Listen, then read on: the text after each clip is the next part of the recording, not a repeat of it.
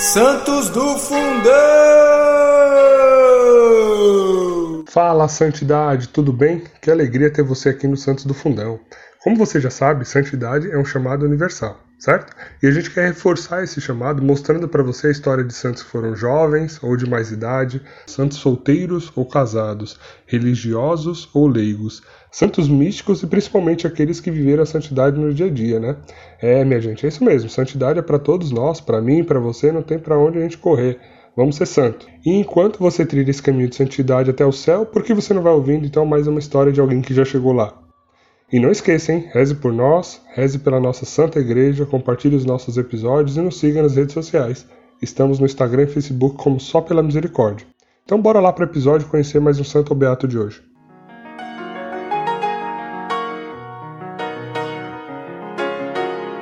Fala pessoal, tudo bem?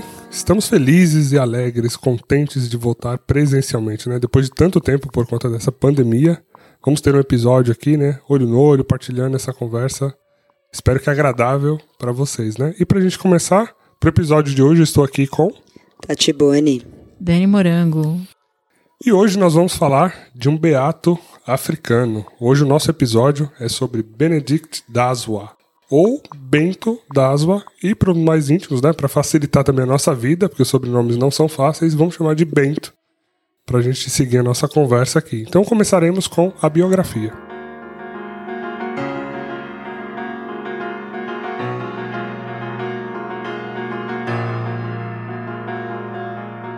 Samuel Benedicto Daswa nasceu em 16 de junho de 1946 na tribo Lemba, localizada na África do Sul. Durante sua infância foi pastor, como era o costume local. Depois da morte de seu pai, em um acidente, viajou a Joanesburgo, lugar no qual teve o seu primeiro contato com a Igreja Católica por meio de um amigo. Foi batizado em 21 de abril de 1963, aos 16 anos de idade, com o nome de Benedict, após dois anos de preparação. Conseguiu obter o título de professor e em 1976 deu aulas no ensino fundamental. Foi diretor, casou-se e teve oito filhos. Fundou uma equipe de futebol e incentivava os esportes como meio para a educação e a evangelização. Trabalhava também na evangelização dos jovens e ajudava os mais pobres. Morreu em 2 de fevereiro de 1990, vítima de uma emboscada após negar a aceitar intervenções de bruxaria e magia negra para resolver problemas locais de seu vilarejo. Considerado mártir, o primeiro do sul-africano. Foi beatificado em 2015 após o Papa Francisco aprovar o seu decreto que o reconheceu como mártir. E aí, gente, como é que foi conhecer um pouquinho mais a história desse beato da nossa igreja, né? O mártir, como nós vimos aí na, na biografia, né? Quem quer começar partilhando aí um pouquinho de como foi ter contato com mais essa história? Difícil falar. Ai, eu nem sei o que dizer, assim. É... Ele. Esse Beato me trouxe vários sentimentos. Vou começar já com o final do programa, o que eu aprendi com ele. eu vou inverter a ordem pra gente mudar um pouco. Não, brincadeira. Mas assim, eu, eu pensei muita coisa conhecendo, né? Ele, ele me trouxe, sim, várias reflexões no sentido de que tipo, é uma pessoa muito atual, né? É muito recente a, a vida dele. Então, sei lá, ele me impactou de uma maneira, assim, diferente dos outros santos que a gente já falou. E cada um impacta, de, na verdade, de uma maneira, né? Cada um vai ali num ponto, mas ele me chamou a atenção, assim, por ser muito atual e por ser um homem que, que qualquer um de nós podemos ser. Acho que ele, para mim, é, representa aquilo, a, a santidade alcançável, sabe? Aquela mais palpável.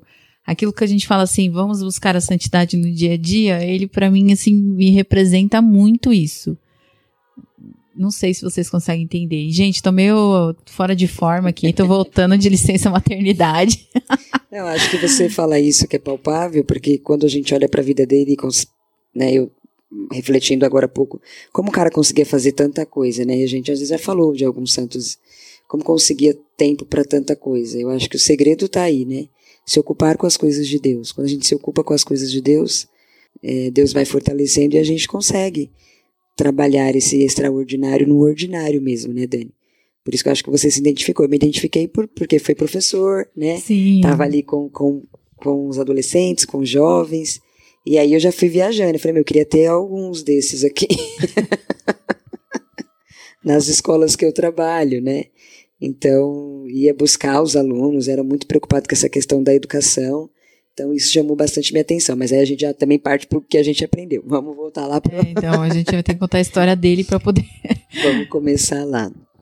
É, vamos começar do início, né? Mas eu acho que já para uma introdução foi bem interessante, né? Assim, primeiro trazer essa percepção, né? De como foi é, a vida dele de forma geral. Mas começando do começo, como dizia o ditado, ele Começo nasceu. na família. É, a Cris não tá aqui hoje para falar da família. Não, então, falando sobre a família, não é, um, não é um caso de um beato que veio de uma família católica, que a gente Filho já de fala- Luiz Zélia. É. No, e aí também já é o primeiro ponto a ser chamado a atenção, né? Porque às vezes fica com a sensação, talvez a gente fique com a sensação de que tem que ter sempre uma família católica ali e tal para passar e que só assim vai surgir e vai ter um fruto e vai ter um filho que vai ser, né, sei lá, viver plenamente a fé e não necessariamente, né? Por exemplo, ele veio de uma família não católica, né, não cristã. Ele era o mais velho de cinco filhos, tinham, né, quatro filhos e uma filha, ele tinha uma irmã. E foi isso, assim, quando o pai dele morreu, ele meio que assumiu ali a, a família, né? Então, como ele era o mais velho, ele pegou a responsabilidade de cuidar da família.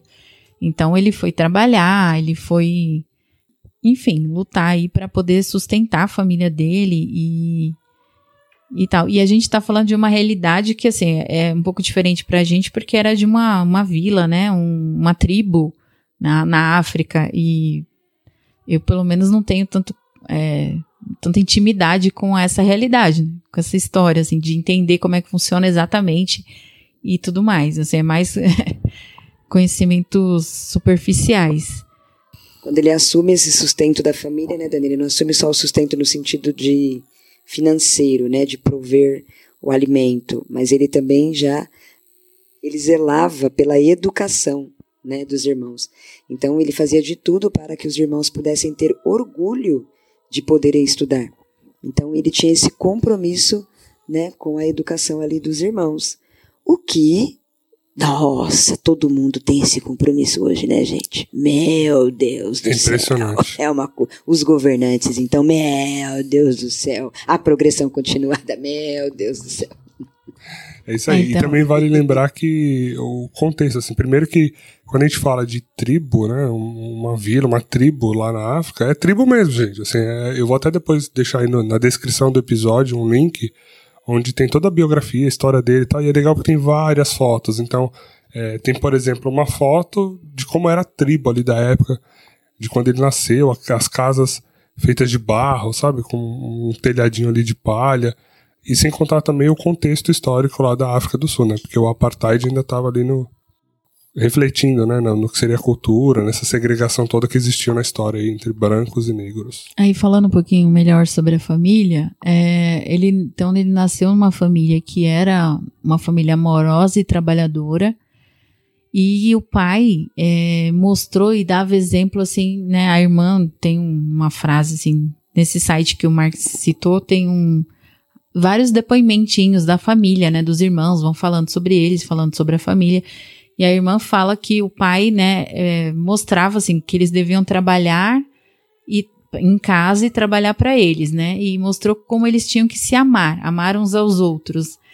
E que era um pai rígido, assim, que disciplinava seus filhos, né? Que mostravam quando eles se comportavam mal. Mas ele era um pai também. Quando fala rígido, não, não né, é, violento, mas era um pai amoroso que sabia ser firme. Então eles cresceram nesse meio, com, essa, com esse pai que era firme e a mãe que era gentil e amorosa, que era o coração da casa. E o pai, ele tinha uma, uma predileção pelo Bento, vou chamar ele de Bento, porque ele fala que ele tinha bons modos. Então, né, a irmã diz: ah, não, segundo a mãe dele, falava assim: ah, ele amava o Bento porque ele tinha bons, pelos bons modos que ele tinha. Então, a gente já via que ali, né, já, já cresceu um pouco, né, diferenciado, já tinha ali um, um algo que chamava a atenção nele, né? Mesmo antes de, de não, não era uma pessoa que cresceu desviada e se converteu, não, ele já tinha ali virtudes, digamos assim. Sem ser, né, o Dani, ele não era convertido aí nessa não. época. Então era uma coisa, tipo, se a gente pode dizer assim, do caráter dele. Nato, né, dele, assim. Sim. Não é porque ah, ele se converteu, por isso ele era, igual a gente tá se matando pra alcançar as virtudes. Pois é. E a família, então, é uma família, né, trabalhadora, que ali amorosa, tem um, né, os números de filhos, e aí o pai morreu, como a gente já falou, ele lutou ali para a mãe também, né, fazia de tudo, vendia roupa, fazia outras coisas, fazia, né, o que dava para fazer ali para garantir a educação e o sustento da, da família, mas o Bento pegou essa responsabilidade para ele quando o pai morreu. Bom, então essa parte aí realmente inicial aí da, da infância dele, né, e, e depois a vida vai seguindo, ele vai estudando, entra no primário depois ele por volta dos 11 anos e, e vai seguindo a sua juventude até que mais à frente lá acontece de fato a sua conversão à igreja, né? Vocês têm como que foi essa conversão? Foi quando ele foi morar com um tio dele, né? E um amigo dele o catequizou. Então, depois de dois anos dessa catequese, foi quando ele teve o batismo, né? E aí foi quando realmente houve a verdadeira né, conversão, se assim nós podemos dizer. E, e é legal que aí no, no batismo, né, ele escolhe então o nome né, de, de Benedict, ou Bento, inclusive inspirado na regra de São Bento, né? Que o lema da vida dele é o famoso ora et labora, né? Ou seja, trabalho e oração, que era o que São Bento pregava, né? Nas suas ordens, nos seus mosteiros. E que tem tudo a ver com ele, com, com o passar do, do, do que nós estamos falando aí, você vai ver como ele trabalhava, né? Como o dia dele com certeza tinha 48 horas. Porque para fazer tudo que ele fazia só podia ter 48 horas, né? Mas brincadeiras à parte é isso mesmo. Não, horário... ele poderia ter a ajuda de uns zumbis. Mas isso eu vou explicar mais pra frente. é. Isso... é, a gente ri, mas a Dani daqui a pouco comenta, né? Isso. E aí, três meses depois do batismo, ele teve a crisma, né? E aí acredito que foi a, só para consumar mesmo tudo que ele já era, tudo que ele já estava proposto a fazer e tudo que ele já estava disposto a viver, né? Que era a verdade. Ele foi um homem disposto a viver a verdade e a zelar pela, pela verdade e lutar por essa verdade. Né? Mas eu vou parar de falar da verdade, senão nós vamos estar no final também. Vocês já perceberam né? que a gente quer começar o é. programa hoje pelo final, né? Porque as reflexões dele é, que ele nos trouxe, acho que foram muitas. Sim. E... Aí quando chegar no final a gente não vai saber o que falar. e é legal ver que ele, logo depois da sua conversão, né, ele entendeu uma coisa que às vezes pra gente aí que tá na caminhada há algum tempo, para essa ficha cair, é, demora, né? Porque uma vez convertido ao catolicismo, ele então teve esse encontro com, com Jesus, né? Viu a verdade e uma vez quando você vê a verdade, não tem como mais você voltar atrás, né?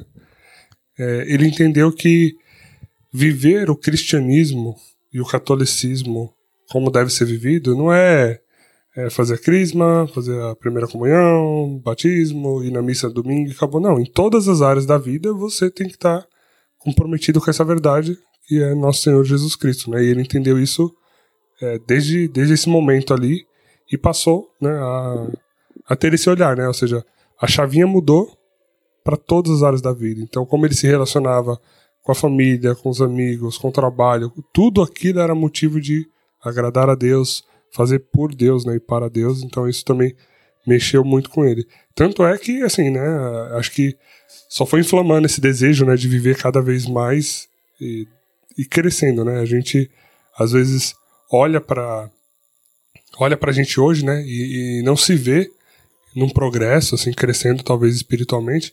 Mas eu deixo até a reflexão, né? Como que você estava há três anos atrás, ou há cinco anos atrás? Acho que olhando hoje é mais difícil de ver, mas quando você olha para trás, é o famoso crescer de fé em fé, né? Como Paulo dizia, que a gente possa crescer de fé em fé um pouquinho por dia. E eu acho que ele entendeu rápido isso e começou a aplicar, porque não é só entender também, né? Não adianta, ah, nossa, entendi, fui iluminado, graças a Deus, agora entendo. O que, que eu vou fazer com isso? Você vai pôr em prática, amigão. Você Sim. vai fazer acontecer. É, é legal quando eu leio assim, que ele trabalhou ativamente na paróquia que estava sob a responsabilidade dele. Vamos pensar assim, que antes do, da conversão, antes do batismo, do crisma, ele era um homem de virtudes, mas faltava aquele quesinho, né? Umas pessoas faltava aquele quesinho. É igual aquela pessoa que é cheia de conhecimento, mas não tem a sabedoria. Certo? Vamos por esse lado. Sim. E aí, depois do batismo e do crisma, ele vai trabalhar ativamente para Deus, né? E aí que o homem vai mesmo fazer tudo que, que ele fez, que eu tenho que olhar aqui, peraí. Não, e entre, entre ah, as coisas. Que falar, que e entre as coisas que ele fez, é, a primeira delas foi construir a igreja da tribo, né? Mas da, que eu ia falar. Ele não, ele não só. Ele só. Ele não só. Né, foi viver ativamente, como ele foi construir mesmo a igreja, né? Ele foi responsável pela construção é, da igreja da tribo. Então ele carregou, né, é, o material, chamou as pessoas, ele, ele movimentou porque se você pensar assim, né, a gente não tá falando de paróquias que nem a gente tem hoje, né? É, em muitos lugares que tem um padre e tal. Não, ele é, teve que construir do zero. E aí até, assim, tem um dos relatos que às vezes ele, quando ele ia pra missa, ele tinha que caminhar 4, 5 quilômetros para ir todo domingo na missa. E a gente às vezes vai ali na esquina reclamando, né? E a gente sempre fala isso no podcast, mas é, eu até conversei, eu tava hoje conversando com os meus filhos, né? E eu contando um pouquinho para ele do, do Bento e falei isso para ele. Falei, tá vendo? Olha o tanto que ele caminhava para ir na missa. E ele faltava? Não. Ele não faltava. Então, ele conheceu a fé, ele abraçou a fé e a partir disso ele fez todas as áreas da vida dele, tudo o que aconteceu, né?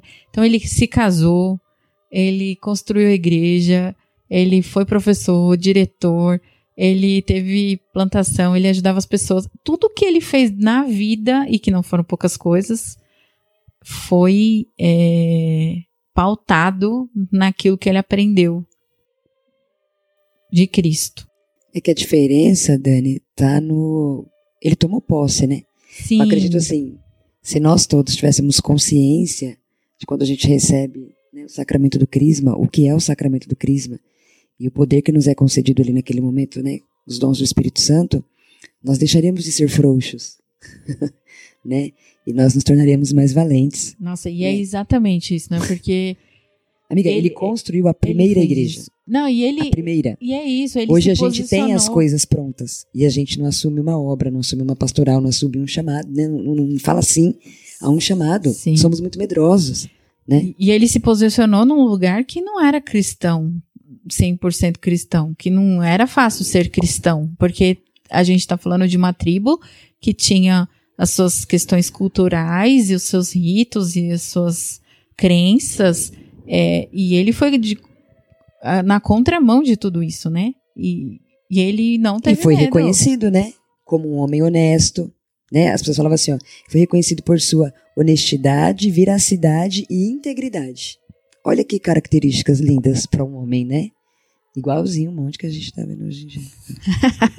Ô, gente, e aí a ideia disso tudo aqui, a gente está falando, é para te incentivar, viu? Isso aqui é não é para desanimar, não. Não é para pegar peso, não é para desanimar, não. Porque a ideia é que todos nós sejamos santos. Então a gente está falando aqui o quê? Enaltecendo as que é qualidades é dele, que é possível. Cara, imagina as dificuldades lá da década de 60, 70, de quando ele vivia ali, você numa tribo, no meio né, do, do, da, da selva ali, africana, né? Porque, como eu falei, as fotos aqui mostram o, o cenário que era, e o cara foi lá e fez. E assim, é legal que tudo isso é feito, eu vejo muito o quê? na humildade, na simplicidade, sabe? Ah, não é fazer. Essa palavra humildade tem muito a ver com muito ele. a ver com ele. Os ele... filhos dele falam, né? Os não, filhos dele relatam isso. E né? ele fala, ele alguém pergunta, um professor pergunta para ele, assim, pede um conselho. E aí ele fala assim. E é, o professor foi lá pedir um conselho, tipo, né, me ajude aqui, como que eu. Um, tipo, um passo a passo do que eu posso ser e fazer. Aí ele olha para ele e fala assim: Não, não vai precisar desse caderninho, não. Pode largar o caderninho aí, que eu venho aqui. Aí ele fala para ele assim: ó, seja humilde. Seja humilde com seus alunos, seja humilde com os seus com os professores, seja humilde. Ele vai falando, seja humilde. Você só precisa ser humilde. Então, essa questão da humildade é, é isso. É isso. Ele, ele não precisava. Ele era um diretor, ele era. Ele tinha. Ele era uma pessoa né, que estudou, então ele tinha conhecimentos. O conhecimento e a sabedoria. Sim. E, e nem por isso ele se sentia mais, pelo contrário, né? Ele era a questão da humildade, ele vivia isso mesmo. E ele tinha. Ai, gente, é a gente está empolgado, né? gente. Tão abençoado, tão, tão usado. Teve uma situação que um pai de uma moça queria casar a moça, né, com um rapaz bem mais velho. E ele, com a graça divina, conseguiu convencer o pai dessa menina a deixá-la estudar. Então, esse zelo que ele tinha pelo estudo, ir atrás dos alunos que estavam faltando, ir atrás dos alunos que estavam fora né, ali do, do, do meio escolar, trazer e fazê-los entender a importância da educação, para mim é tudo. Não, e é legal o olhar das coisas, né? Porque, por exemplo, então, seguindo aqui na história, né? Como a gente falou, ele estudou tal, conseguiu é, se formar ali, né? Tirar a licenciatura da época, não sei se esse era o nome, e começou a dar aula, a lecionar, e até que depois, então, né? Com tanta virtude assim, não demorou para ele virar o diretor da escola, né? E quando os alunos faltavam, ele ia no dia seguinte, já na casa da família, ele não ia perguntar e fazer um inquérito do porquê que o aluno faltou. Ele ia perguntar se a família estava precisando de alguma coisa. Porque ele já sabia a realidade local. Então, se provavelmente aquela criança não for estudar, ou talvez ela está trabalhando ajudando os pais. Então, como ele podia ajudar a família para que deixasse a criança né, participar, ou ele estava passando por alguma família por alguma necessidade, não conseguiu priorizar, né, de, de, enfim, de arrumar a criança para ir para escola, alguma coisa assim. Então, olha o olhar, né? Não é ir lá falar assim: Ô, dona Fulana, por que, que você não mandou seu filho? Não, eu ia falar assim: vocês precisam de alguma coisa? Sempre se colocando a serviço, né? Isso eu achei muito bonito. E também quando ele via que as famílias né, não tinham condições de pagar a escola ali, né? E era um pouquinho, né? Que, que era da época. É, ele, ele mantinha né, uma horta na escola e um jardim, umas coisas assim. E ele fazia com que os alunos trabalhassem cuidando da horta para que ele desse o dinheiro, né? Ou seja, se ele trabalhou, ele precisa receber. Para que eles tivessem como pagar a escola ou seja, para manter as crianças, para eles saberem a importância Mas de se ele educar. Ele fazia né? o quê, Marcos? Os alunos? Você falou que fazia os alunos trabalharem. Trabalharem, isso aí. Dá valor, né, gente? Que não cai do céu Ensinar, as coisas, né? né? Ensinar. E ele, ó, então, a gente está falando aí sobre essa parte, né, ele ser diretor, é, foi ele ficou me lembrando várias coisas, né? E aí ele sendo o diretor da escola, né, virou professor, depois o diretor e aí quando ele foi diretor, ele instituiu várias coisas na escola. Então ele ele introduziu os uniformes escolares, iniciou o jardim, melhorou a alimentação, incentivou forma, várias formas de esporte e também música e canto. Então ele acreditava muito que aquele ambiente era um ambiente de aprendizagem e de que era suma importância para aquelas crianças terem aquele ambiente, né? Para não se misturarem com coisas erradas, para poder serem, né, terem um futuro melhor ali. Então ele, ele acreditava muito nisso. Ele, ele vestia a camisa, digamos assim, né?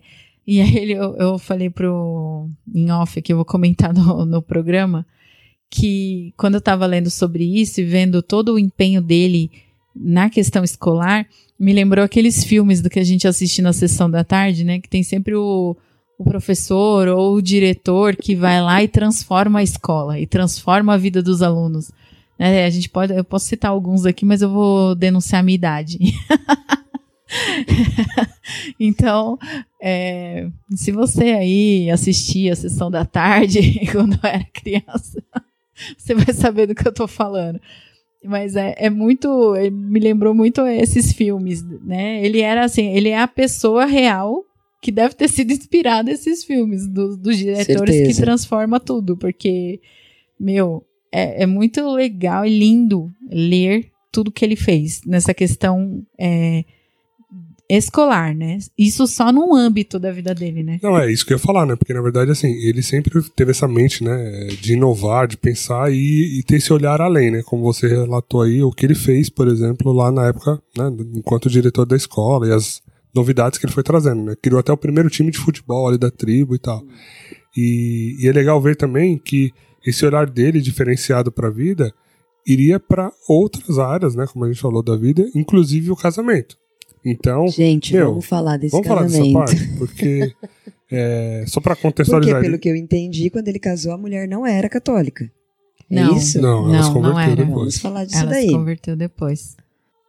Ele, católico, convertido, com todas essas virtudes, né? E aí conheceu a. Como é que é? Shadi Evelyn? É, eu não, não É assim que sei pronunciar Então esses eu não nomes, vou não. nem me ousar a falar os Gente, nomes. é isso aqui. Vamos falar Evelyn, que esse nome eu sei falar, que eu tenho um monte de aluno Evelyn. então, esse eu sei. Então, é, ele casou-se com, com a Evelyn e ela não era católica. E eu fiquei pensando, gente, entendam o que eu vou dizer, né? Mas que lindo, porque assim, ele não se prendeu a isso também. Mas com certeza, esse homem, esse homem, olha isso que eu vou falar, gente orou muito pela conversão dessa mulher. Olha que lindo. Porque a gente geralmente vê Jé, Santa Mônica, que orou pela. Né? A gente vê essas coisas. E eu fiquei encantada quando eu vi assim, cara, ela, ela não era católica. E depois de seis anos. É, seis um- anos que ela se converteu. Exato. E aí também só um comentário que, assim, é, eu acho que ele tinha um olhar também, e, e eu, sabe, acho que no, no olhar dele, ele, ele sabia que acho que ela ia se converter, sabe? Eu acho que Mas ele É viu Deus nela. Marcos. É. É. isso que eu achei lindo, porque assim, nó- nós. é só pra tomar cuidado nesse sentido, porque, por exemplo, assim, não é que você, tipo assim, ah, eu só vou casar com quem é da igreja. Não, a igreja recomenda isso por quê? Pensa comigo, né? Vamos pensar assim. Se você vai educar seus filhos na fé, é muito mais cômodo se os dois comungam da mesma fé, da mesma comunhão. Então, é o que a igreja recomenda. é, mas também se você, por exemplo, poxa, conheceu uma pessoa, é, olhou pra ela e viu que ela tem essa abertura, né? A Deus, a fé e tal. Pessoal, agora. Eu dar acho testemunho? É só pra dar também, assim, testemunho? Não, Marcos, é- é assim, para as pessoas entenderem o que você está falando tem sentido, mas é assim. ó. Entendam, vamos papo reto aqui agora, tá? Existem, existem muitas pessoas que não estão na igreja e são muito de Deus. Mas elas só não estão dentro da igreja porque elas não conhecem, porque ninguém apresentou, porque ninguém falou de Jesus para elas. Mas elas são muitas de Deus. Exatamente, não, exatamente. Elas são muitas de Deus. E eu acredito que o, o Bento viu isso nessa mulher. Porque também ele, com tantas virtudes, ele não ia, gente, também ficar com a mequetrefe, né? É, Vamos combinar. Eu, eu que ele também não ia acho que ficar com ele não pessoa ia que casar com qualquer de Deus, pessoa. gente. É isso que eu falo do Pelo olhar de dele, que ele Deus. já, ele sabe, Sim. ele já via esse, esse, essa pessoa de Deus, mesmo ela não Ela conhecendo com Jesus. certeza não então era é- uma mequetrefe. Porque, não sabe qual é o meu receio só? Porque isso, por isso que eu levantei? Porque assim, às vezes tem, sei lá, a- a- esse rapaz, essa moça, essa- esse jovem aí que tá nos ouvindo, aí você tá namorando com aquele traste, aquele, sabe, Que no encostado. fundo você sabe que não tem que no futuro. fundo você sabe que não vai te levar pra É, canto nenhum, é. que até pra fazer o sinal da cruz você atrapalha. E aí você acha, não, então vou, vou Vou botar fé. rezar que ele vai É, mudar. É, então assim, só pra ponderar. Pra entender, Ponderar, é, gente. pondera, porque assim, é impossível? Claro que não. Olha, olha a Santa Mônica, como a gente falou, né? Rezando pelo filho todo dia, o filho só virou Santo Agostinho, só. E mudou a Mas história eu do cristianismo. tenho uma, uma que é Mas- infalível, gente. Se a pessoa ela te afasta de Deus, acabou. Não dá. Se ela não te leva uma a pe- pecar, acabou. né? Se a pessoa ela não, não, se ela te afasta de Deus, não é a pessoa, não tem como. A pessoa para para ser a sua pessoa, ah, Grey's Anatomy agora, para ser a sua pessoa, ela tem que te aproximar de Deus de alguma maneira. Exatamente. Se a pessoa entrou na sua vida e você já começou a faltar na missa, você já começou a rezar menos, você começou a e você começou a ir mais pro mundo dela do que ficar no seu, que é o, né, que é o certo, não tem como ser a pessoa. Isso é então, importante. Isso é importante, porque, assim, a gente já. Falando por nós, a gente conhece muitos exemplos de que começou assim, né? eu, casamento falso foi isso. Quando eu conheci o pai do meu filho, eu me afastei totalmente da igreja. E no final, o que que deu? Um casamento falso. Gente, vocês que escutam o podcast, ah, testemunho. hein? vocês que escutam os podcasts aí com os mais antigos, né? é, com certeza já ouviram eu dizer que eu estava em um processo de nulidade. E em agosto desse ano, agosto. E a gente não fala a data, mas eu vou ter que falar isso. Não, pode falar, relaxa. Você falou de Esse quando vai sair depois de agosto. do podcast, relaxa. Isso. Em agosto de 2021, ano de São José, a qual eu sou muito devota, eu recebi a graça da minha nulidade. Ai, põe, aí, põe aí. Põe palmas aí. Pode deixar. Você já ouviu o último episódio? Tem um E lá. hein? Eu recebi a graça da minha nulidade, gente. Então, perante a Igreja Católica Apostólica Romana, a qual eu amo, eu sou uma pessoa solteira. O meu casamento foi nulo. Então, você mulher aí que está ouvindo o podcast, você homem que, né, eventualmente tenha se divorciado e hoje tem uma segunda união ou namora com alguém, enfim, e não pode comungar, busca a graça, né, da nulidade, busca a graça de se acertar com Deus mesmo, né? A igreja é uma mãe que acolhe. É, e a nulidade é uma graça, é uma segunda chance. Mas isso a gente conversa também um pouquinho mais nos próximos episódios, só para vocês saberem que, enfim, saiu e é possível. Amém. Graças a Deus. É isso aí, gente. Fizemos um parênteses aqui com um testemunho lindo, como vocês viram, e falamos um pouquinho então desse matrimônio, né, pra gente começar essa parte aqui da vida dele, né? E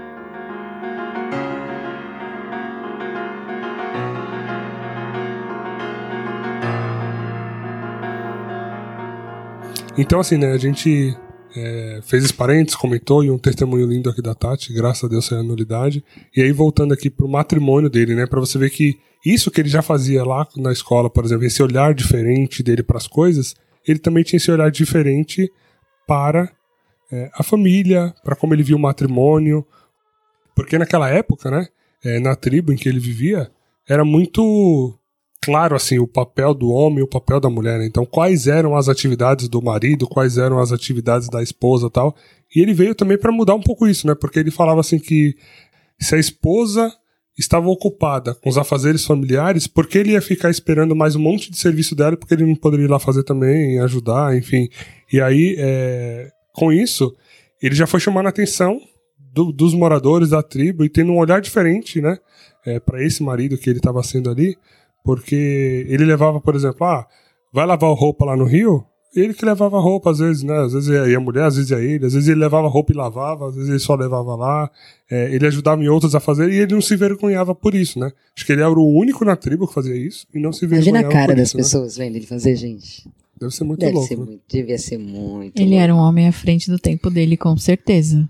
Né? E- Porque desprendido dessas questões assim de cultura até, né? E, e a gente tá falando assim, ele nasceu, ele foi estudar, assim, ele nasceu numa tribo, né? Se você for pensar, ele tinha tudo para seguir o que todo mundo sempre foi. Mas ele já tinha um quezinho ali é, diferenciado e, e só veio é, melhorando, não sei se posso usar esse termo, Aperfeiçoando. aperfeiçoando. Ele só foi crescendo nas É. virtudes. E aí era interessante ver, né, que então, assim, esse olhar diferente também dele pro matrimônio, né, ele não... Eu até tava lendo aqui, né, que um do- do- dos filhos dele, amigo dele, que também falava que ele costumava visitar muito as pessoas, né, nas casas ali e tal, nas famílias, ele tinha esse contato muito próximo, né, das pessoas, e ele sempre dizia alguma coisa boa da Bíblia para as pessoas, para que elas pudessem viver em paz e tal, e ele não gostava de brigas entre marido e mulher, ou seja, brigas no matrimônio, né.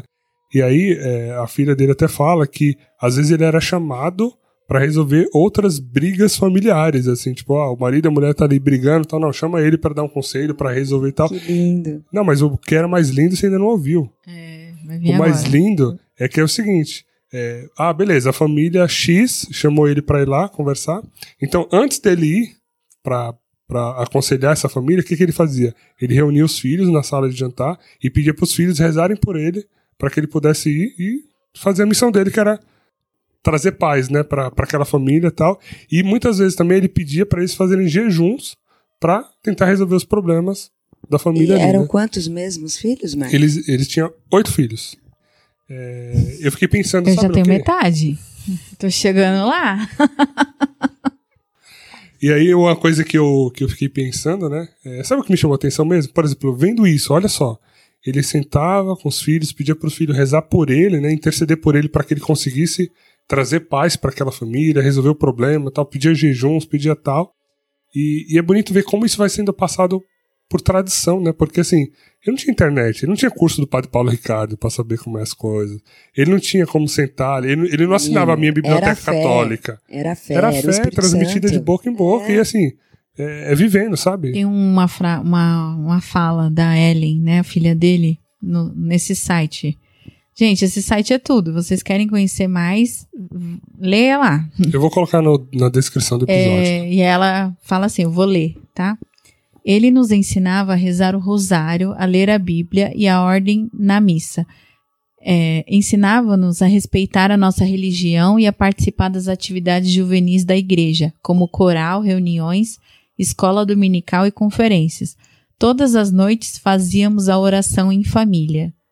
Então ele tinha, né, como o Marx está falando, né, passava aquilo tudo para os filhos dele, né? Então tinha essa preocupação de viver, ele vivia e ele passava aquilo para os filhos, né? Então já são é natural, né? É, tá ali, né?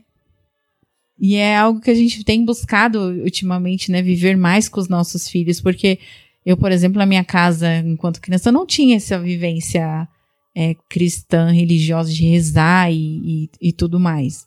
Então foi só depois da, da juventude e adolescência, enfim, idade adulta aí que eu. E agora, na verdade, é quase na velhice. Exagerada. eu tô tentando melhorar, gente. Tô na luta, viu? A luta é de todos. E aí, mas é muito lindo, assim, ver essa vivência da, da família enquanto uma família que reza, que acredita e que, que busca, né? Exato. E aí era bonito ver também que, assim, ele tinha um olhar muito, acho que as, as quatro paixões da vida dele, né? Era a família dele, a igreja dele, os jovens, né? Por isso que esse olhar todo na escola, tal, então tudo que ele fazia pelos jovens e a comunidade dele, assim, sabe? Ele ele, ele fazia. E, e é, eu sempre penso assim, o, como isso era bonito de ver, porque era natural, né? Ele, ele melhorava as coisas, onde ele chegava, ele ia melhorando, ele ia organizando, ele ia, sabe, tipo, ah, isso aqui não tá bom, vamos arrumar. Aí ele ia nas famílias, poxa, estamos precisando disso, vamos dar um jeito, vamos construir. E até lendo aqui realmente no site, o pessoal fala assim, poxa, se ele tivesse vivo ainda, como essa comunidade estaria, né? Ou seja, a, até onde ela poderia ter ido. Porque ele com certeza teria feito uma revolução. Né? E uma das coisas, assim, só reforçando ainda a questão familiar, da prática familiar, mas como um todo, como a import... E aí é a base, né?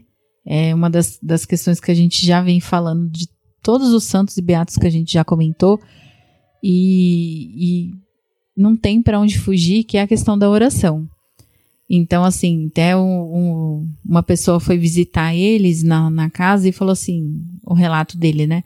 Lembro-me de ter visitado Bento uma vez e de passar a noite com a família. Antes de ir para a cama, a família reuniu-se em oração. Ele lia a Bíblia, havia cantos e depois recitávamos o alto de contrição, o Pai Nosso, Ave Maria, orações decoradas e orações do, dos fiéis. Então tinha uma prática de oração, não só dele individual, que eu imagino que ele tinha uma vida de oração forte para poder viver tudo isso, mas familiar, né? Ele instituiu isso. Então era uma prática da família. E, e o quanto que essa oração fortaleceu ele para tudo que, que ainda vai vir, né? Que a gente vai chegar lá e vai falar. O, enfim, mais para frente. Só quero retomar um pouquinho quando o Max fala da onde ele passou, que ele foi transformando, que é quando nós nos abrimos ao Espírito Santo, é isso que acontece, né? As pessoas que são abertas ao Espírito Santo, elas têm o dom de embelezar qualquer lugar por onde elas passarem, qualquer lugar, qualquer lugar, não é só dentro da igreja. Ela embeleza a sua casa, ela embeleza o seu trabalho, ela embeleza um, um vagão de metrô que ela pega lotado, né? Essas pessoas elas têm esse dom de transformar, né? Com um sorriso, com um abraço, com um feito, com uma obra, né? Então acho que, que fica de lição para nós, né? Essa abertura ao Espírito Santo de Deus e esse desejo de transformar os lugares em que nós vivemos e as pessoas que estão ao nosso redor. E ele impactando, né? Ele era essa pessoa que realmente transformava, porque o jeito E eu acredito que lá tem né? pessoas que provavelmente devem estar tentando continuar o legado dele, que daqui a alguns anos nós vamos ver, né? Exatamente. Lá, aqui, aí, onde você está ouvindo, né? Então, quantas, quantas pessoas com esse espírito, né? E é legal ver que essas virtudes que ele tinha era o que ele tentava passar para todo mundo, né? Então, por exemplo, os jovens da comunidade, da escola, ele sempre incentivava, meu, honestidade, Então, assim, sempre tinha um jeitinho, alguma coisa ali, não, não, não vamos seguir esse caminho, não. não Quando dá. o time quis começar a tomar remédio lá É, pra, pra ganhar pra- os pra jogos ganhar tal, ele falou, futebol. meu, tô fora. Tô fora, não, não incentivava, não, tô fora. E eu achei até Não. interessante uma vez que o primo dele falou, né, que é, como, poxa, imagina que lá era uma tribo, né, então tinha os quintais ali, as coisas. Então tinha muitas vezes roubo de fruta, de um quintal do outro, um negócio assim. Aí o primo dele contou, né, que ele não gostava muito porque os vizinhos dele roubavam laranja lá, do- das coisas e tal. E quando ele trazia laranja, às vezes ele ia lá na- nas famílias, né, dar laranja pra eles, porque ele falava assim: Eu estou te dando essas laranjas porque sempre que você me rouba, você não tá roubando de mim, você tá roubando de Deus. Então ele, eu vou tô te dando pra você não precisar me roubar, entendeu? Não, e ele era tão certinho também que na escola é, ele cobrava muito a postura dos professores, né? Então ele, por exemplo, falava que os professores tinham que usar gravata. Ele tinha questão com a vestimenta, né? De, respeito e, e- enfim. E aí teve um- uma vez que uma professora saiu mais cedo da escola, né? Ela, eles tinham um horário para cumprir. Aí ela saiu mais cedo da escola, aí ele foi lá, trouxe a professora de volta.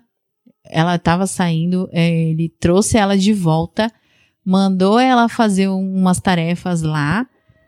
E aí, quando é- somente quando ela terminou as tarefas, que deu o horário dela, aí ele liberou ela para sair. E aí ele foi e levou ela até onde ela precisava ir.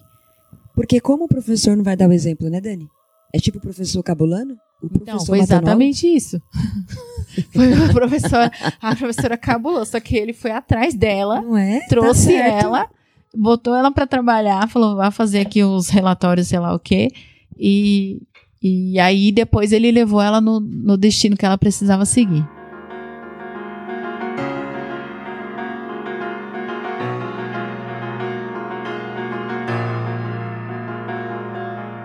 Mas, né, como todo bom moço, todo beato santo, tinha umas perseguições, né? E ele era perseguido por ser esse homem reto, de conduta, né? é, irretocável, desse caráter aí e de sempre preservar pela verdade. E chegou o dia que fizeram uma emboscada para ele, né? É, acho que a gente pode até explicar o contexto, né, do, do Ah, que sim. levou a essa Nada, emboscada. Porque foi né? ele tendo um ato de bondade, né? Exato. É, na, na verdade, porque assim, a, a, a tribo, né, a tribo que ele vivia, então assim, como a gente já falou, tem toda uma questão de, de crenças, de, né, superstições, porque não eram cristãos, é, de, e tem lá as crenças deles, que ele vivia ali, naquele meio, e ele era totalmente contra. Então, a partir do momento que ele se converteu e ele entendeu que Deus é o único e, enfim, ele entendeu que ele tinha que se abster de qualquer outra crendice. E não era o que acontecia ao redor dele. Então, assim, é, ele já, já começou a ser meio perseguido e ser mal visto porque ele, ele era contra. Então, toda e qualquer superstição, toda e qualquer crendice que, que as pessoas tinham ali, ele era contra e ele se posicionava. Ele não tinha medo de se posicionar a respeito disso. Isso era uma coisa muito linda, porque ele tinha é, plena certeza e convicção daquilo que ele acreditava. Então, ele acreditava e ele assumiu aquilo. Então, é, só para dar o contexto, né, de onde ele, de ele vivia. Só para vocês terem ideia do tamanho é, das crendices, eu, eu vou contar uma coisa que quando eu li eu dei risada, mas eu tentei depois entender que eu estava sendo, eu, eu tentei não dar risada porque é, é o contexto ali da, da situação. Mas eu dei risada e eu preciso assumir, né? Depois eu confesso meus pecados. Porque para hoje em dia, para nossa realidade, é muito bizarro. É muito bizarro. Que é, foi aquela piadinha que eu fiz lá, lá atrás, né? Sobre os zumbis.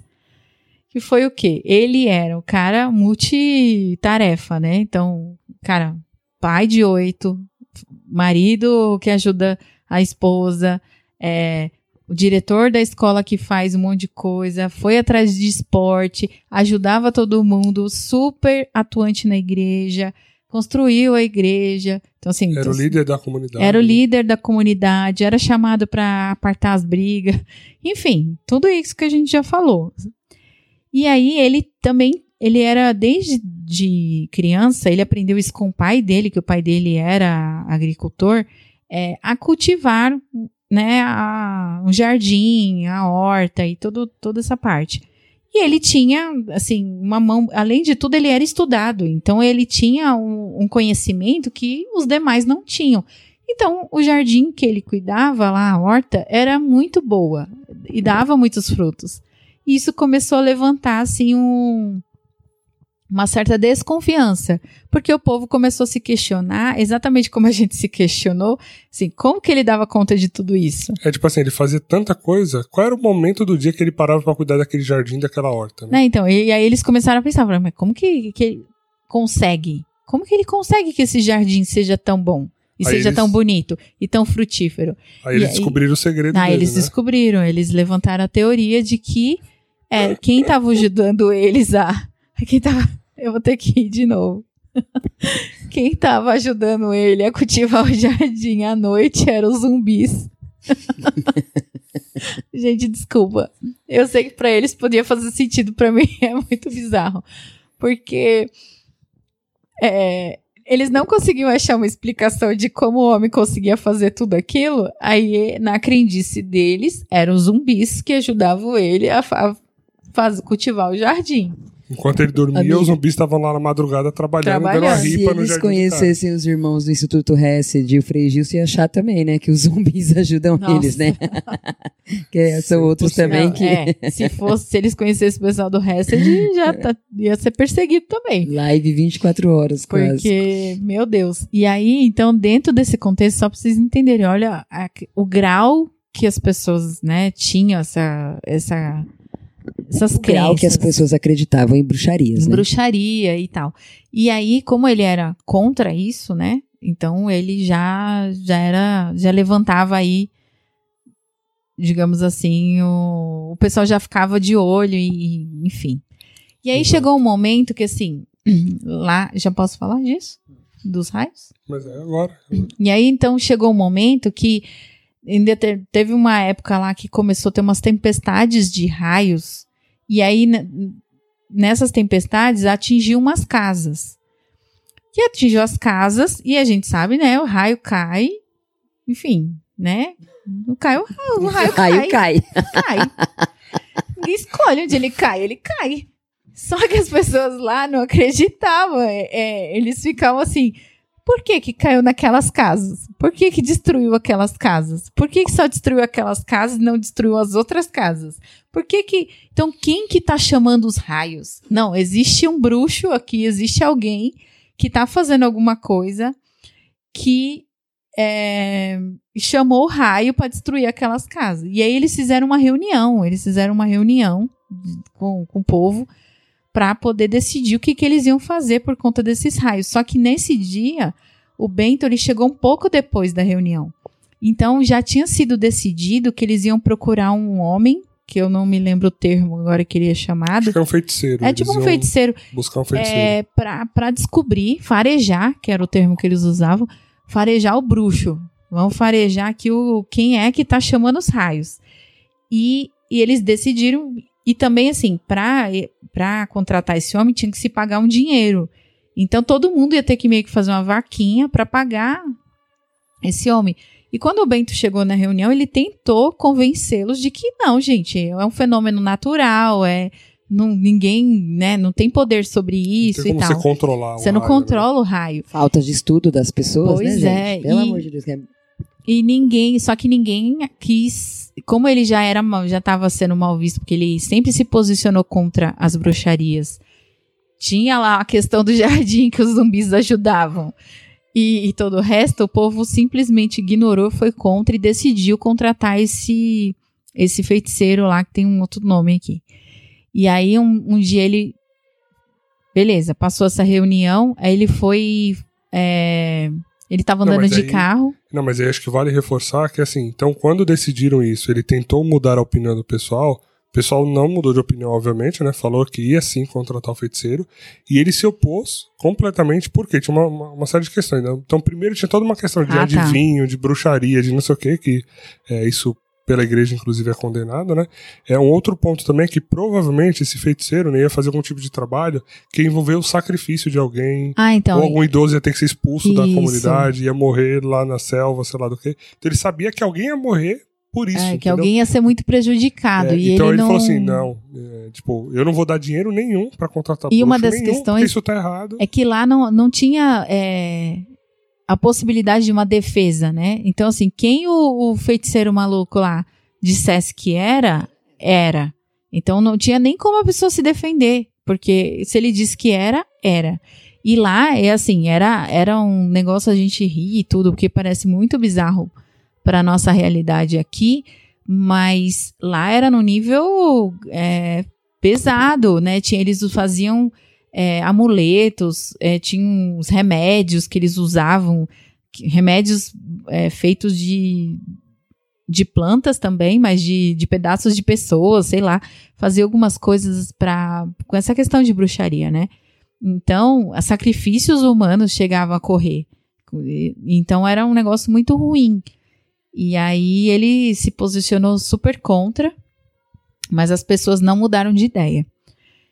E aí um belo dia ele foi, estava andando de carro, ele foi levar é, uma pessoa pediu carona e tudo, né, para ele, e ele foi dar carona para essa pessoa e foi para uma estrada. Ele fez três atos de caridade. Ele fez três né? atos de caridade no mesmo no dia, mesmo no dia, dia, que ele morreu, que é, foram porque ele levou a sua cunhada e o bebê dela no médico, porque é, o bebê estava doente, tá? Ele falou, não, então deixa que eu te levo no médico. Além disso, é, enquanto ele estava indo de carro levar ela no médico, uma pessoa pediu carona, então ele bota no carro também, vambora, vambora. É, e ele também pegou alguns vegetais da, da horta dele para levar até o pároco, né? Para doar lá pro pároco.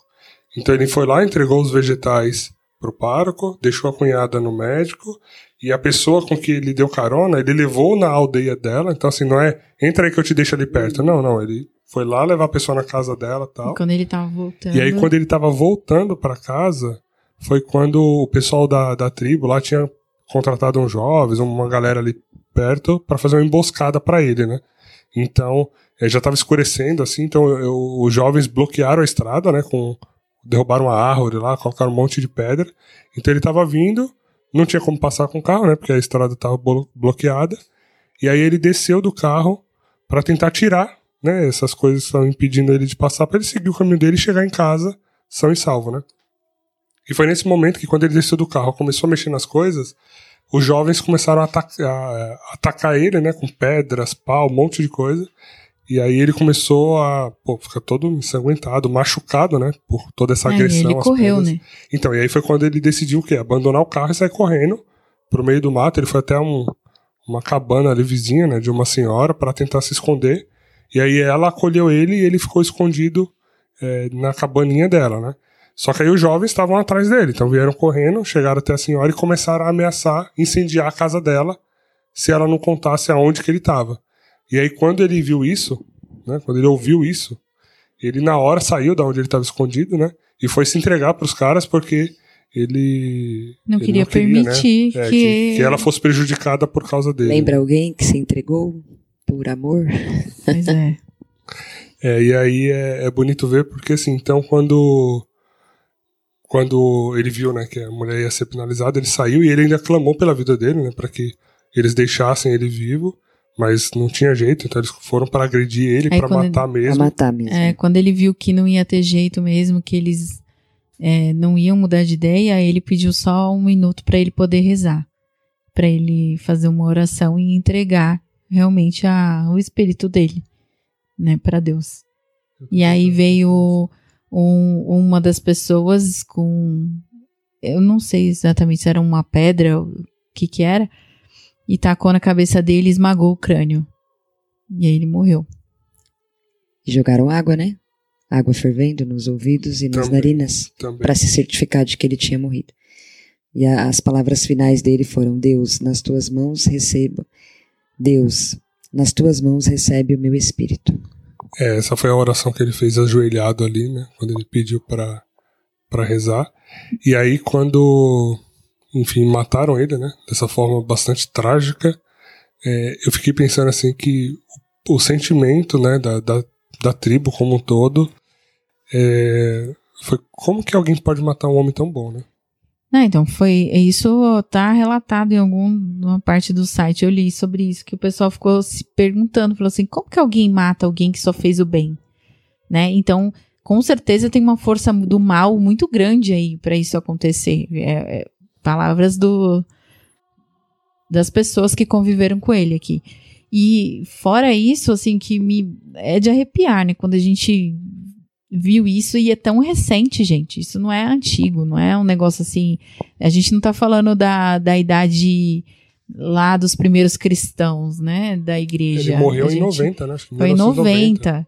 Então a gente tá falando de coisa recente. Fora que ele tinha é, oito filhos, na verdade tinham sete filhos que tinham nascido e a mulher dele estava grávida do oitavo, que nasceu quatro meses depois que o pai morreu.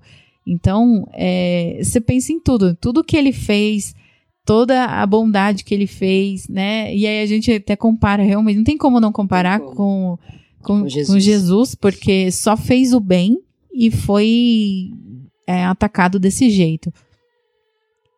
Enfim, assim, é impactante. Quando eu, eu vi a história dele e cheguei nessa parte, assim, foi uma parte que me mobilizou bastante, porque eu fiquei pensando na forma que ele morreu. Ai, gente né? Cruel, uma forma cruel, é, que é recente, porque você pensa assim, não, essas barbaridades só aconteciam lá antigamente, quando as pessoas não tinham instrução. E lê do engano, né? A gente. É, até hoje em dia acontecem muitas barbaridades. Mas, sei lá, é, é muito surreal, porque para mim é muito próximo, né? Assim, em termos de, de de idade.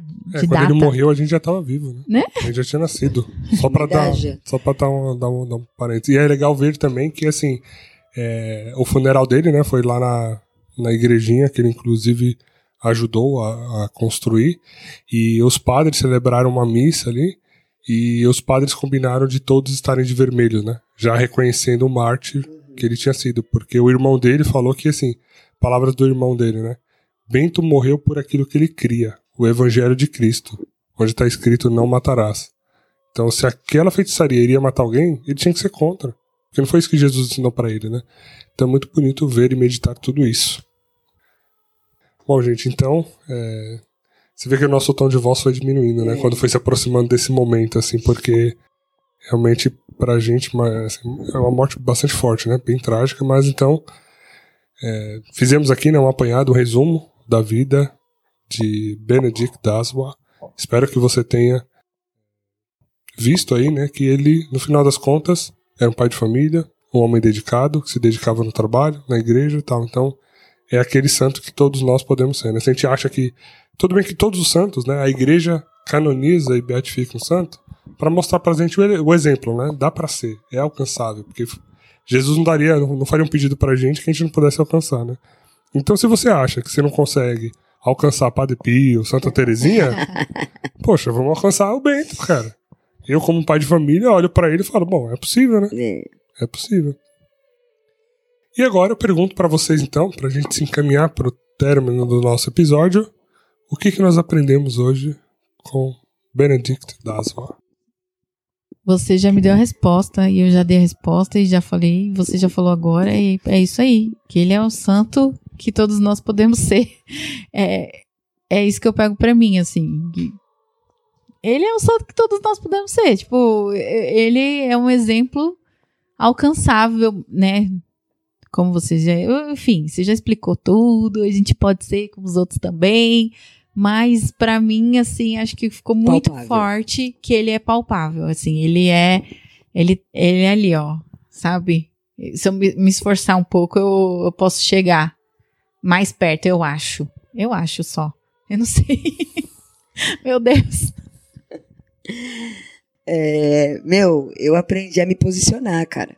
Para mim, a lição que eu mais tirei dele é que eu preciso me posicionar mais, né? Em qualquer lugar que eu esteja, eu preciso levantar a bandeira das coisas da igreja, daquilo que eu acredito, da verdade da Igreja Católica Apostólica Romana. E não só me posicionar, mas defender foi exatamente isso que me chamou a atenção, assim, Tati, porque eu fiquei pensando, né, é, olhando, conhecendo a história dele, enfim, tudo que ele fez e foi, como que eu trago isso para minha vida, principalmente esse aspecto, né? Que é isso, gente, assim, uma vez que você vê a verdade, gente, como é que, sabe, como é que a gente vacila nisso, sabe? Ó, o, o meu olhar, né, e, e graças a Deus, é, eu penso que Deus ele traz cada um de nós aqui para essa terra no momento propício para dar o maior potencial possível para a gente chegar na santidade. Por que, que eu digo isso? Porque eu duvido que se eu nascesse lá em 1800 e bolinha, sei lá onde não existia podcast, eu não ia conseguir. Porque eu só consigo mudar meu olhar depois de 50 episódios aqui falando de santo, que eu falo, gente, não é possível. Tipo, sabe? Tá aqui, é palpável. Pode, dá, sabe? A gente consegue. E aí eu fiquei pensando assim, é, pra gente hoje, o martírio não precisa ser o martírio completo, vou usar esse termo, tá? Tô fazendo aspas aqui, gente. Que é dar a vida, propriamente dita, né? O corpo ali. O martírio é você ir matando sua vaidade, seu não sei o que. Cara, vocês dão a vida de vocês aqui, ó. Vocês serem abertos à vida da maneira que vocês são, já é dar a vida, velho. Já é. Entendeu? pra mim é isso. Então, e aí, Tati, o que eu penso, até pegando esse exemplo, né? Coisas que eu fui olhando, assim, né? Então, poxa, é isso, assim, se eu acredito na igreja. E aí, olha o, um exercício que eu fiz, né? Beleza, eu acredito em Deus. Vamos, vamos fazendo do topo do funil para baixo, né? Eu acredito em Deus, acredito que Jesus é Deus, acredito que Jesus fundou uma igreja, acredito que essa igreja é a igreja católica. Como e acredito que essa igreja católica é regida pelo Espírito Santo, que ele deixou aqui até o final do, dos séculos, da consumação dos tempos, né? Como é que eu não vou acreditar no que essa igreja, que minha mãe mestra, me ensina? E que está há dois mil anos, mais de dois mil anos. Não tem sabe? como então, assim, se manter, se não ele fosse viu, verdade. É, ele viu essa verdade, sabe? Essa escadinha que eu acabei de é. falar. Ele viu. Então, assim, é o próprio Deus que está fazendo acontecer. Uhum. Então, assim, eu tenho que sim lutar mais. É, defender. E aí não é sair o templário do Twitter, tá, gente? Não é isso, não, pelo amor de Deus. É no dia a dia. É no dia a dia, assim, é não se omitir. Isso já é muito. É. É, e aí, assim, só uma, é como, como se eu fosse santo ou alguma coisa, né? Mas só pra dar um exemplo, né? Não, sim. É, eu fico pensando assim, no trabalho, as pessoas sabem que você é católico? Por exemplo, eu tava no meu trabalho. A maioria acha que eu sou evangélica. Como tudo eu falo, graças a Deus, vai com Deus, Deus abençoe. Você é evangélica? Não, sou católica. É, é como o pessoal fala assim: nossa, você tem muito filho, não tem televisão na sua casa, não? Eu falei, tem tal, não sei o que. Mas por que você tem muito filho? Ué, eu tenho os filhos que, que Deus me manda, né? Eu sou aberta vida. Nossa, mas isso é bonito. De que religião é essa? Eu sou católico. Aí eu falei assim, eu sou católico. Oxi, na igreja católica tem isso? Eu falo, a igreja só ensina isso há dois mil anos, né? Mas é. beleza. É, mas aí o, o, ponto que eu queria. Não, essa questão dos filhos é treta, né? Porque todo mundo fala. A, a, gente acabou de ter a Catarina, tá com um mês e pouquinho. E, e é, aí a primeira pergunta é: vai fechar a fábrica, né? Parou. Agora e o parou, pior é quando né? você escuta isso na missa, né? Depois você tá saindo da é. missa, alguém te encontra e fala isso, né? Mas tudo bem. Ah, enfim, gente. Só um não, desabafo. É, só parênteses, né? Mas o, o que eu achei legal. Mas a gente já escutou. Não, mas rapidinho, só pegando. Esses dias também a, a minha avó falou, né? Ela falou assim: a Dani, mas ela tem quatro filhos? Tem. Ela, menina, eu falei: é. Por que eles não juraram no altar? Aí minha avó, e é? Eu falei: é. Não juraram, não? Aí ela ficou tipo assim, né? É. Eu falei: então. Ela, e é. Eu falei, é, e é. É isso aí, a sabedoria, tá vendo? E é. Ué. Não, mas o que eu achei, o que eu ia comentar que eu achei engraçado, né? Que às vezes as coisas são espontâneas, né? Por exemplo, eu tava no, trabalhando no home office agora, né? É o dia inteiro em reunião ali, o fone de ouvido e tal, é, fazendo as coisas no trabalho. Aí a, a minha gestora, né? Ela tava contando aí uma, umas questões de um problema de saúde dela, da filha e tal, não sei o que lá. Foi tão espontâneo que na hora eu já falei logo do quê? Pílula de Frei Galvão. Quer resolver? Vai no cara, véio. confia. Não, não vacila, posso, não. Oh, posso testemunhar. Esse é o próximo testemunho que eu posso dar aqui no, no programa. Então, para resumir, porque gente, o negócio já, já virou uma catequese já tá, tipo, quase. do, é, do, o povo já não tá aguentando escutar a gente. A gente terminou o episódio e continua. É, o povo já não tá aguentando, já desligaram aqui o fone. Não desliga não, gente. Insiste tá que tá acabando. acabando. É, mas é isso, assim, é, é, sabe, defender aquilo que eu creio, sabe? Se alguém perguntar, você é católico? Sim, sou católico. Se alguém falasse, você é a favor do aborto? Não, não sou a favor do aborto. Por quê? E justificar, Entendeu? Marx. Mas aí a gente também já pede logo, né? Espírito Santo vem, porque vem. Não, estude, tá, gente? É, você quer se justificar, Isso, eu aprendi com ele a me posicionar. Mas antes desse posicionamento, vem o que ele fez lá, ó. Estudo, preparação, estudo, oração, né? né? O conhecimento e pedir o quê? A sabedoria. Exatamente. Né? O conhecimento depende de você. Você corre atrás, você busca. E é a sabedoria de Deus. Então, e o que, é que a gente vê na Bíblia, isso. né? Porque... Anota aí que é quando eu for santa vai estar tá nas minhas frases. Amém, Senhor. E... Não é falta de humildade, gente, é não fé. É, é fé. É fé, exato. Se a gente não crer, né? Ué, se a gente não... É igual uma coisa tava. Nossa, eu já tô abrindo vários parênteses, mas só pra refletir aqui, né? É, às vezes a gente aprende, né, que assim, a gente não pode dizer que a gente sabe que tá salvo, por exemplo, né? Porque até o último minuto a gente pode fazer merda aí, né? Desculpa o termo. É, mas é, é, importante ver também que Deus, ele nos dá sinais claros e objetivos desse caminho da salvação, né? Porque uma vez. Qual, o que, que a igreja nos ensina? Se você morrer em estado de graça, céu, amigo. Céu. Ah, mas você vai ter que pagar umas penas no purgatório? Beleza, mas você já tá garantido. Tá garantido. Então, o que, que Jesus deixou pra gente? Deixou um sacramento chamado confissão, que você vai lá, conta tudo, sem reserva, não pode mentir, não, tá, gente? Não pode esquecer nenhum de propósito. Conta tudo, se confessa, tá em estado de graça. Se você morrer naquela hora, pronto, você já sabe que você vai. Então, tem uns sinais claros e objetivos, né? Então a gente tem que acreditar nessa nossa igreja mãe mestra, né? E pedir todos os dias que a gente cresça de fé em fé. Porque se um, se um pai, né, é, faz tudo de bom para o seu filho, quanto mais Deus não fará por nós. Né? Amém. Amém, igreja. Amém. Então, estamos né, encerrando mais um episódio onde nós esperamos que você tenha aprendido um pouquinho mais sobre a nossa igreja, sobre a vida desse grande beato, né? Beato africano, um dos primeiros mártires african africanos e negros. Então, que você possa, é, enfim, estudar um pouquinho mais. Clica no link que eu vou deixar na descrição ali para você ler um pouco mais sobre tudo isso, né? Nem tudo a gente conseguiu colocar aqui, então conheça um pouco mais a história dele, fica amigo peça a intercessão dele, que com certeza, se ele já fazia muito na terra, o que dirá agora no céu, né? Então, é pra gente pedir, pedir e pedir. Amém? Então, pra gente encerrar, a vida de santidade é só pela misericórdia.